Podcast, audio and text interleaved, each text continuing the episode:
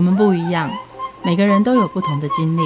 当所有的节目都在高谈阔论成功的样板人物时，在这里有一群曾经遭遇到挫折和经历失败的人，正品尝着过去失败好滋味，继续一步一步往他们美好的人生迈进。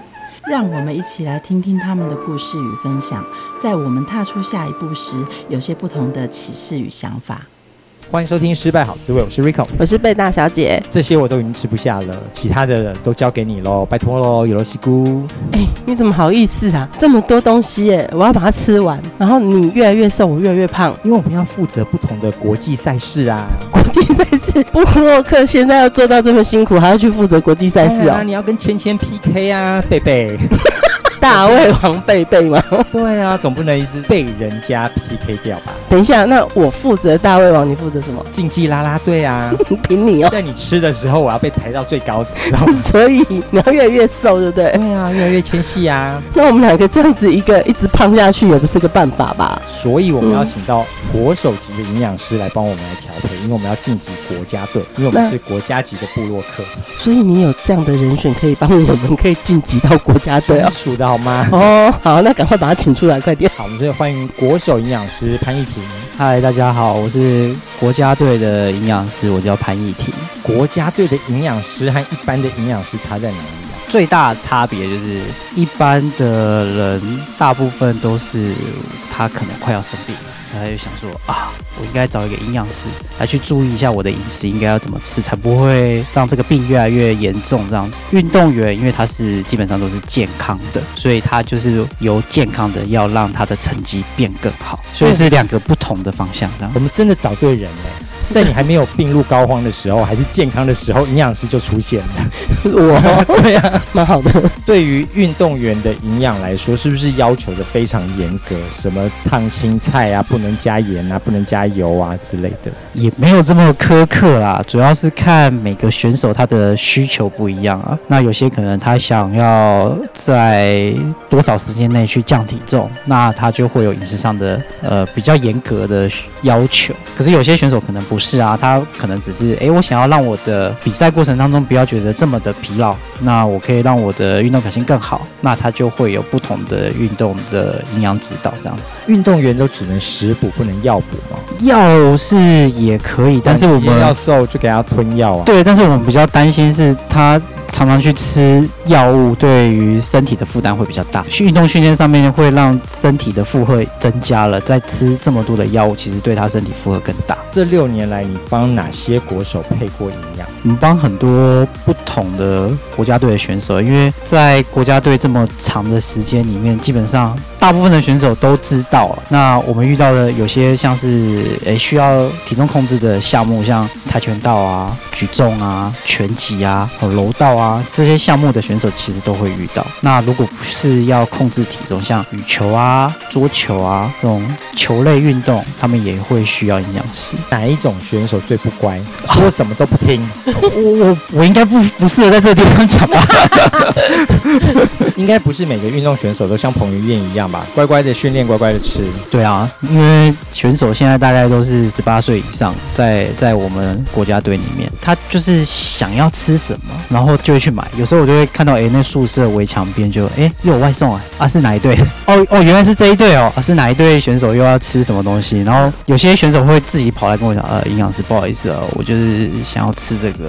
啊，能不能宽容我一下？但我们要顾及到他们的心情。然后有些就是心情不好的，就不会配合你，我反而更难去达成教练的要求啊。对啊，你下一餐再把热量减回来就好啦。啊，对对，这是一种方式啊。对，但我们就是要让他知道，主要是教育他，让他自己知道说哪些东西是他应该吃的，哪些是他应该要少吃的。这六年来啊，台湾的国家队在这营养意识上有不同吗？有差很多，越来越不理你。越来越，不鸟你也不会啦。他们一开始其实我们刚接触这些选手，他们都不认识营养，大部分都不认识，可能只有一两成的人知道说，哦，原来运动营养在讲什么。他们都不知道这个东西可以帮助他到什么地方去。我们最常看到就是在六年前，我我刚进这个训练中心的时候，我会看到很多选手，应该说占很大的比例，他要减重。他就穿着雨衣在跑步机上跑步，因为这就是以前教练会教他们的方法，就哎呦，他体重就会下来。可是呢，对于选手来说，它不是一个长期的方法，对，因为很快就会再飙回去啊。但是你会看到他哎，体重马上掉下来，可是大部分掉下来是因为他身上的水变少了，因为他流汗啊。对。对啊，可是他如果一个不小心又吃回去，他体重其实又又会回来，所以那是短期有效果。可是如果他今天要降十公斤，他不可能流汗流十公斤啊。好吧，那借此来告诉我们，如果要长期减肥的话，要吃什么？这很难呢，每个人都完全不同哎，他不敢帮我们的国家指导报表。你 现在指导核心就是让他直接帮我下营养食谱就对了。到底运动员在你搭配的时候都在吃些什么啊？每个人的习惯都不一样哎，就是要看他到底原本喜欢的是什么。那我们都是按照他喜欢的东西去慢慢减啊，或者慢慢改成是他可以接受的。当然不可能一次就达到我们的要求啊，百分之百不可能。那我就是哎，从他原本的饮食里面从十趴开始改变，二十趴开始改变，那他就会看，哎，我我原来少吃了一样东西，或者是改变了一样东西，会减掉可能几趴的体重，他会觉得，哎，这样是有效果，他就会慢慢去接受你的意见，这样子。那长期他也会看到有效果。国家级的，那他的东西是不是都要非常的顶级？比如说要有机、无毒，然后要有什么认证，然后连红酒都要什么庄园的，要越贵越好。我们当然会希望我们可以这样。子达到就是最顶级的食材，但我们也有成本考量，就是不是什么东西都可以买到这么好的。但我原则上会挑选比较好的食材，让教练选手们去吃啦。主要是不希望他们因为吃到一些比较不新鲜的食材啊，或者是诶可能里面是误食含有农药啊，或是含有运动禁药的这种食物在里面，那这对他们来说影响很大。食物有什么食物会有运动禁药？像肉类好了。去年不是都在炒这个瘦肉精的问题，嗯、就是美猪、莱猪啊，然后是美牛啊，都是因为这些国家他们有使用到瘦肉精。可是瘦肉精这个东西其实它是运动禁药。大家知道什么叫瘦肉精吗？为什么要用在猪肉跟牛肉上面？就是因为呃，猪跟牛去吃了含莱克多巴胺，莱克多巴胺这个是瘦肉精的一种成分。那它吃的会让它帮猪跟牛减肥，它的肌肉会比较多，肥肉会比较少，啊，就可以卖到一个好价钱。那我们是不是人也可以吃那个？这样我可以减肥。可是我们人去吃的话，因为过去其实有很多研究出来，如果人吃太多这些，其实会有一些过敏的反应，心悸，可能有些人还会影响到自己的生命这样子。所以现在过敏儿那么多，也可能是长期吃到这些来猪的东西。不一定是来猪啦，可能有一些其他的影响因素，都会是造成这样子的原因。哦，所以政客不吃，政治家不吃，然后运动员不吃，所以来猪就是我们在帮他吃。喽 这这我就不知道，但原则上就是教练选手是尽量不要碰到，因为只要是进我们国家队的餐厅的东西，基本上都会自我检测啦，就会做一些快筛啊，然后去了解说我们到底买来的食物到底安不安全。那你这是你管得到的，啊，管不到的，比如说半夜宿舍叫咸酥鸡进来啊，对，然后叫手摇茶进来，对，这个就是我们管不太到，但是就是要让他们知道说哪些是他应该去注意的。你刚刚还有说到选手在吃饭的时候。环境还要帮他播放音乐哦，对啊，所以就跟那个和牛一样，对对对对，叫做什么舒肥鸡什么，帮助他们放松。我们要在餐厅去营造一个是很放松的环境。啊，我懂。因为呢，那个餐已经被营养师搞到很难吃了。音乐放好听一点点，不像我们在外面吃那种 buffet 有没有？吃的美食放很大声，放很大声的那种，叫快吃 快滚。我我们我们的食物没有到难吃啊，我一定要澄清这个。我们的食物其实大家接受度都蛮高的，只是因为他们呃，因为国家队的选手一年三百六十五天都在这个地方训练，就像各位不可能去同一间餐厅吃一整年吧。他们都在国家队里面是待一整年，所以他们常常久就哎、欸，我我吃有点腻，想要吃一些不一样的东西，所以我们就尽量多一些变化的东西让他们做选择。所以刚刚提到那样子，我们也可以顺便来聊到一些营养上的迷思。嗯，所以运动员上有哪些你觉得他其实是错误观念？错误观念像是很多人会搞不清楚什么叫做蔬菜类，什么是水果类，这不是很容易懂吗？这么容易？对，是很容易懂。像是玉米跟玉米笋，都是觉得一样吗？是蔬菜吗？没有啊，没有啊。玉米比较大颗嘛，对啊整只这样，它是一颗一颗的，它其实是属于淀粉类的东西，淀粉所以它是饭。它可以热量的换算上面可以等同饭这样子，它啊，属于是我们还淀粉类。想说，可是玉米笋小小只的，它就是蔬菜类啊。之前都吃错哎，想说玉米玉米减肥的时候可以狂吃，又好吃又不会胖。这倒也是不是吗？因为它可以取代饭啊。它可以取代饭没错，所以如果你今天如果不想吃饭，可是你又要补充淀粉，你就吃玉米。然后热量比饭少，热量如果你吃到同样的一份的话，其实热量是一样的，那也没比较好。没有没有比较好。可是你就会觉得，哎，我今天可以吃不一样的东西，不会一直都在吃饭。开心食物，对对对，或者是哎，我今天不想吃这个，那我就去吃替换的东西，像地瓜啊、嗯，芋头啊，这些都属于淀粉类的食物啊。还有那种运动完一定要喝运动饮料吧，而且是冰的。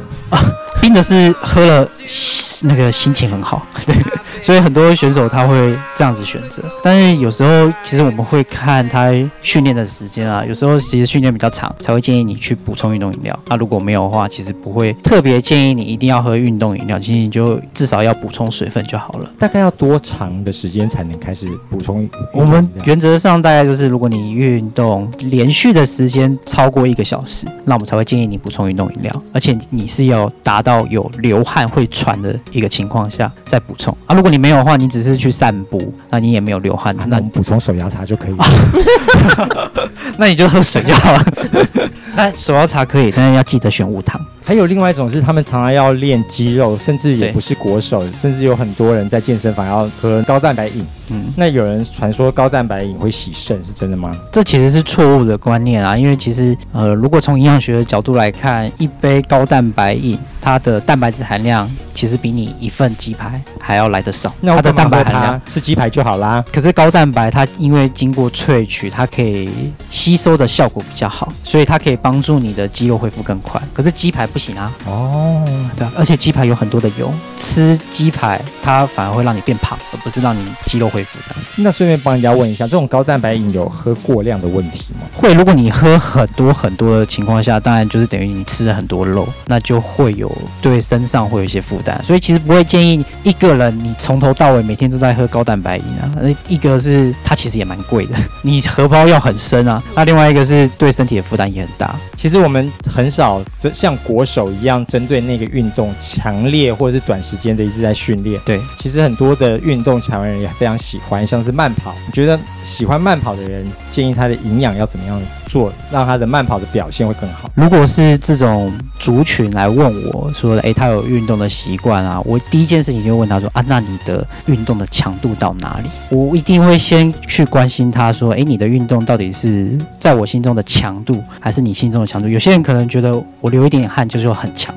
对我们每天在看这些运动员的人来说，其实会觉得，哎，这其实运动强度不够，那我们就不会特别去让他去增加很多的食物啊，或者是增加某个特定的食物去摄取。这其实每一个都是针对个案量身定做的，基本上是因为营养是很个人化的东西，你喜欢吃的东西跟别人喜欢吃的东西是完全不一样的。像我的喜好跟你的喜好就不一样，我的课表应该怎么吃，跟你的课表就不不会一样了。很多家庭的那个孩子在高中的时候都特别喜欢打篮球。针对这些孩子，妈妈要准备哪些的食营养食物来帮助他们快高长大？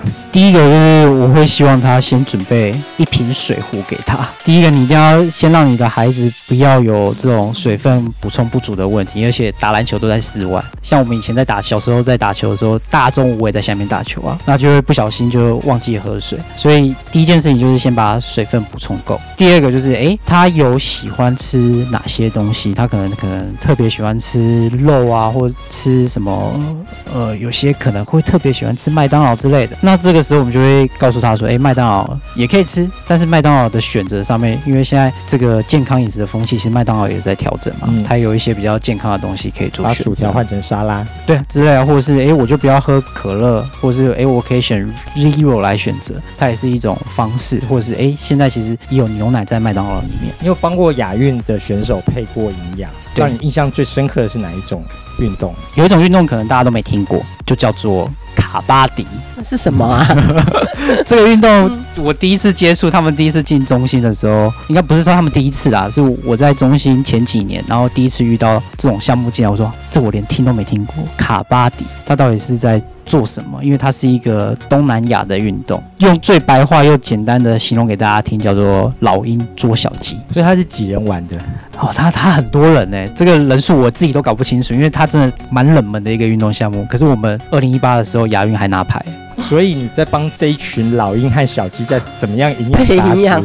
对，因为他们大部分就是有些选手可能会比较胖一些，那因为老鹰捉小鸡，你就知道小鸡要跑啊，你要动作够快。所以其实我们就会帮助他，就是减重的部分怎么样？哪些人应该要减下来？因为教练都会有要求啊，就有有些太胖了，他跑太慢，就会被教练叫来说：“哎，你应该去找营养师。”我们就会帮助他这样减重。我们大概知道你每天在帮运动选手在做这些三餐的规划。嗯，你给大家谈一下你每天的工作状态。我每天大概一大早到训练中心，第一件事情就是去知道早上他们吃了什么，然后有没有餐点上面有什么特别的疑问，那或者是厨师啊哪些东西没有做好，那会跟我们做反应。就是我第一件事情就是了解早餐。魔鬼班长的概念吧？呃，类似就是，哎，我今天餐厅发生什么事情，我一定都要知道。再来就是午餐、晚餐，那这两个餐基本上我都会在餐厅里面出现，去关心我们的教练选手他们有什么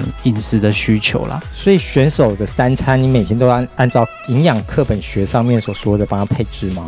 原则上是，但是我们不会这么的苛刻啦，因为毕竟他不是马上就要生病的人，或他一定生命会有危险的。营养学里面都在算拳头大小，哎，那几乎都是吃不饱，哎，呃不，当然不会吃不饱啊。他第一件事情就是，哎，我应该要吃的东西是哪些？基本款。我们一定有设定基本款，你要先吃饱。第二件事情就是这些东西吃了不会变胖，那我们就是这样去设定，让选手们真的可以吃饱。那另外是我们他们不是每天都吃的一样，是配合教练给他们设定的目标，对，这样吗？对对对，每个人都不一样。那有哪些目标啊？有些可能教练会要求说，我的选手。某某某两个礼拜要瘦几公斤，因为他要去参加一个大的比赛，那这个比赛会攸关到他的未来的发展。哦，那那很重要，那就是在两个礼拜要要去达到教练的要求，我们都是这样去设定。那有些可能是，哎，我现在就是调整阶段，那我的时间可能比较长，可以到一个月、两个月。教练目标当然训练上面就会比较轻松啊，那饮食上面也会放的比较松，但就是基本的原则他要达到这样就好了。这个角色会不会有职业倦怠症因为很像那种高中时候教官来了，有没有？赶快把烟收起。咸酥鸡场这个工作会就是就像纠察队一样，就是哎。这个你应该要少吃一点啊，或诶为什么你今天吃的比较少，心情不愉快吗？你就要去关心他，就哪些东西他应该要补足啊。那有些选手他自己会自愈说，哦，因为他今天训练量比较少，所以他就会吃的比较少。你就会心里就会开心啊，说哦，选手进步了，他知道他应该什么时候应该吃少，什么时候应该可以多吃一些这样。另外一个有时候会遇到比较挫折一点的事情，就是教练选手他会不信任你的时候，为什么会不信任你？你会觉得。嗯，你讲的他可能自己做不到，然后他就开始逃避。这时候我当然会很挫折，说：“哎，我是不是使用的方法不太适合这个选手？那我们就要改变一下方式，然后让他慢慢的去减。有时候可能是真的对他来说是太苛刻，他可能就做不到。如果是一个全新的教练看到你，然后给予他这样指导，他会第一件事情是打量你，说：哎，这个到底是有料没料？因为每一个教练都是从选手过来的，所以他们都经历过。哎，我。要控制体重，我要增加肌肉。每个教练都有他们自己的方法，的经验，对他们过往的经验。这样，虽然说我我们不是选手，可是我们有一些科学学习来的一些方式，或者是全世界的人都这么用。那哪些方法可能是适合我们的选手来做啊？有些教练就觉得，哎，你这个方法跟我以前的训练不一样。所以担任国手级的营养师这六年来，你自己也没有饱餐一顿吧？哦，也是没有啊，我我我我我也会过自己的人生啊，我。我也是要就是开心的时候啊，当你工作到就是呃，像刚刚遇到这种比较职业倦怠啊，或者是不被信任，你当然也会有很挫折跟打击的时候，你就会用一些方式，比如说你会透过训练啊，你会去做运动，或者跟我的同事一起去打球，或是诶，我可能吃个点心，那比较好吃的，就跟大家都一样啊，我一定会会吃那些可能大家。耳熟能详的高热量啊、高糖的食物，这个我也会做啊。当这个情绪过了，我站上体重就哦，我应该要注意体重啊。哦，因为我我是大家的榜样，我必须要做到这件事情。这样，最后我们来问一下，远离营养失调的经典语录是什么？你会希望大家就是一到六，就是按照跟营养师约定的去吃它。周日你就放心的去吃吧，因为你你还有很多的人生你要去享受美食，所以我们就是一到六依照约定去吃，周日就放松去吃。谢谢，谢谢。节目的最后，一起来听魏如萱带来的《Have a Nice Day》，我们下次见，拜拜。